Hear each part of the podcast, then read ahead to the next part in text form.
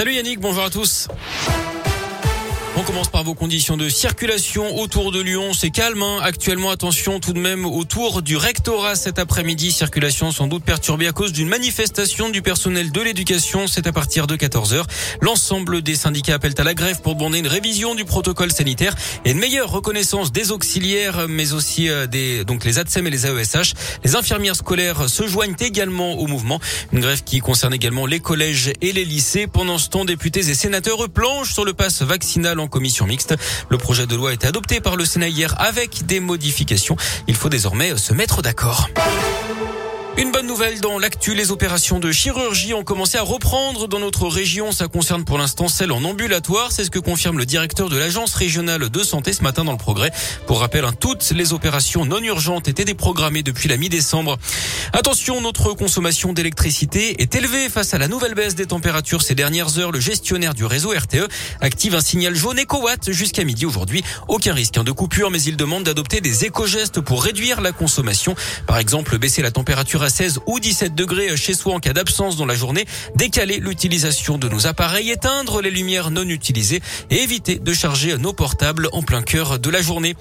La garde à vue de l'homme interpellé hier dans le cadre de la tuerie de Chevaline Haute, sa voix prolongée hier. Ce motard entrepreneur de la région lyonnaise était présent sur place lors des faits en septembre 2012. Il a d'ailleurs déjà été entendu dans cette affaire. Il avait assuré être venu dans le département pour un vol en parapente et qu'il s'était trompé de chemin. Il avait alors été mis hors de cause. Trois membres d'une famille britannique en vacances et un cycliste savoyard avaient été tués par balle. Une plainte du parquet de Grenoble contre TF1 pour violation du secret professionnel dans l'affaire du meurtre de la petite Maëlys. Dans un reportage, la chaîne avait diffusé des photos potentiellement issues de l'instruction en cours. Pour rappel, Nordal, le Landais, doit comparaître devant les assises de l'Isère à partir du 31 janvier prochain. Pour le meurtre de la fillette, c'était à l'été 2017. Du sport et du tennis avec le tirage au sort du premier tour de l'Open d'Australie. Gaël Monfils débutera face à l'Argentin Coria. Il pourrait croiser Djokovic dès les huitièmes si le Serbe est autorisé à rester sur le territoire australien. On suivra également deux duels 100% tricolore. Humbert face à Gasquet et Pouille contre Moutet. Côté féminin, notre lyonnaise Caroline Garcia débutera face à une qualifiée.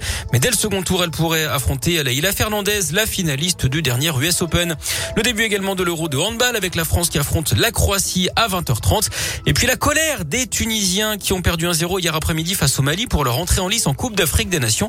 C'est l'arbitre de la rencontre hein, qui fait polémique. Il a d'abord sifflé la fin du match à la 85e minute, puis juste avant la fin du temps réglementaire, pas d'arrêt de jeu malgré neuf changements et un carton rouge.